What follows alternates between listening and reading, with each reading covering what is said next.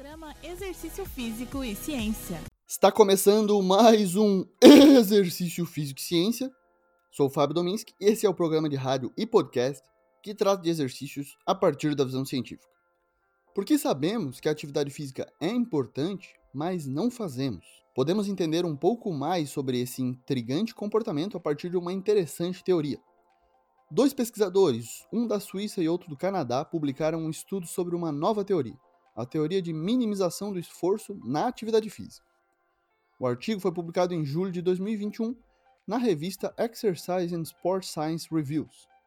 Os autores do artigo começam o texto assim: Imagine que você planejou dar uma caminhada esta manhã, mas ficou preso na cadeira. Quais são as forças que podem explicar essa incapacidade de se engajar na atividade física? É a escassez de uma força em direção ao comportamento a ser alcançado, ou seja, caminhar?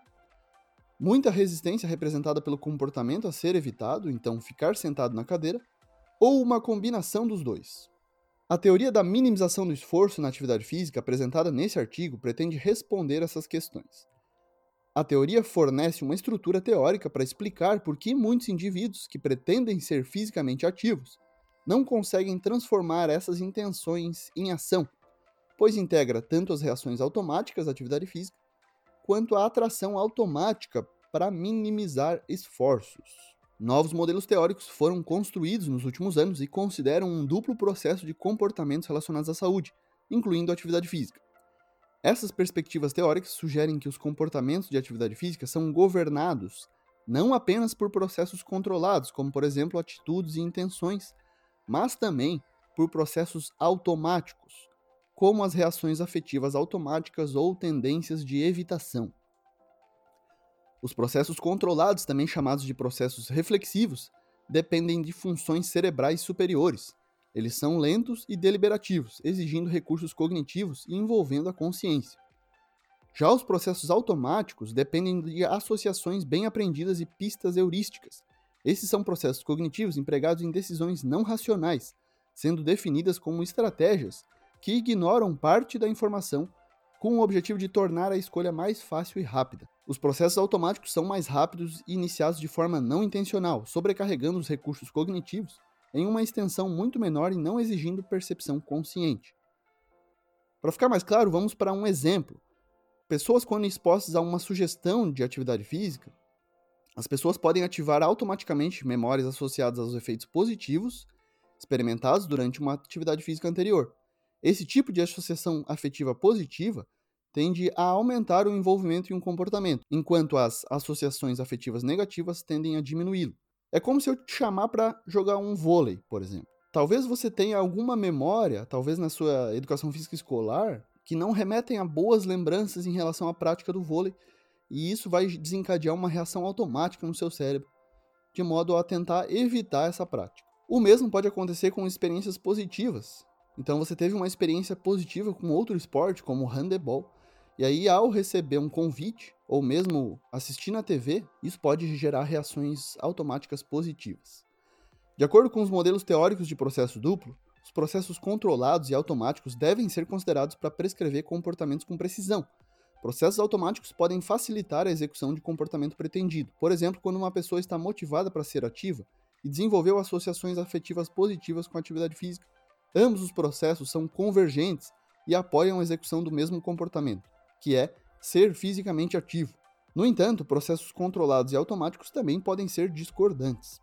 Esse é o caso quando uma pessoa que pretende ser fisicamente ativa desenvolveu associações afetivas negativas com a atividade física, e isso pode ter ocorrido, como eu falei, na infância ou na adolescência durante a educação física escolar, por exemplo. Esse é um relato comum das pessoas, né? Nem todos tiveram boas experiências com a educação física escolar. Nessa situação, se o comportamento ativo será implementado depende dos recursos controlados do indivíduo, de sua disponibilidade e da natureza do comportamento a ser implementado. Esses moderadores precisam ser levados em consideração, pois indivíduos com baixo autocontrole ou recursos cognitivos apresentam mais dificuldades para implementar esse comportamento ativo aí para fazer atividade física. Só que essa disponibilidade dos recursos também depende de vários fatores. Indivíduos que estão mentalmente fadigados, sob alta carga cognitiva ou expostos ao estresse experimentam mais dificuldade para recrutar seus recursos controlados. Finalmente, a extensão em que o comportamento pretendido já foi automatizado afeta a quantidade de recursos cerebrais necessários para implementar esse comportamento. Então vocês estão percebendo, estão vendo, estão notando como que o comportamento de atividade física é complexo? Não basta apenas um just do it, ou seja, você falar para uma pessoa fazer exercício, apenas vá lá e faça. Parece que não é tão simples assim. Os modelos de processo duplo sugerem que um melhor entendimento da regulação dos comportamentos relacionados à saúde requer a conceituação de um sistema que incluiria processos controlados, processos automáticos e os moderadores que afetam a força desses processos aí. Então a teoria coloca que as coisas relacionadas ao movimento, ou seja, atividade física, são percebidas como um esforço e que esse esforço é processado como um custo, ou seja, um objeto aversivo a ser evitado ou minimizado. Qualquer movimento, incluindo a respiração, constitui uma dica relacionada ao esforço.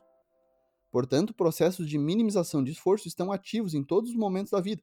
É só a gente parar e olhar para um elevador e para uma escada. Talvez nossa reação automática seja já minimizar o esforço de apenas subir uma escada pegando um elevador. Apesar de sabermos que aumentar os níveis de atividade física, e nesse caso apenas subindo as escadas já faria isso, é muito melhor para a nossa saúde. Embora a teoria de minimização do esforço tenha como objetivo principal explicar por que alguns indivíduos podem não conseguir transformar suas intenções em ação, essa teoria também pode explicar por que outros indivíduos conseguem implementá-los. Especificamente, acredita-se que esse sucesso resulte de processos fortemente controlados, por exemplo, uma forte motivação, ou uma motivação mais interna, né, relacionada aí à própria atividade física, ao prazer, ao gosto. Ou também os processos automáticos, por exemplo, a resposta afetiva positiva ao exercício, que superam os processos automáticos que apoiam a minimização do esforço.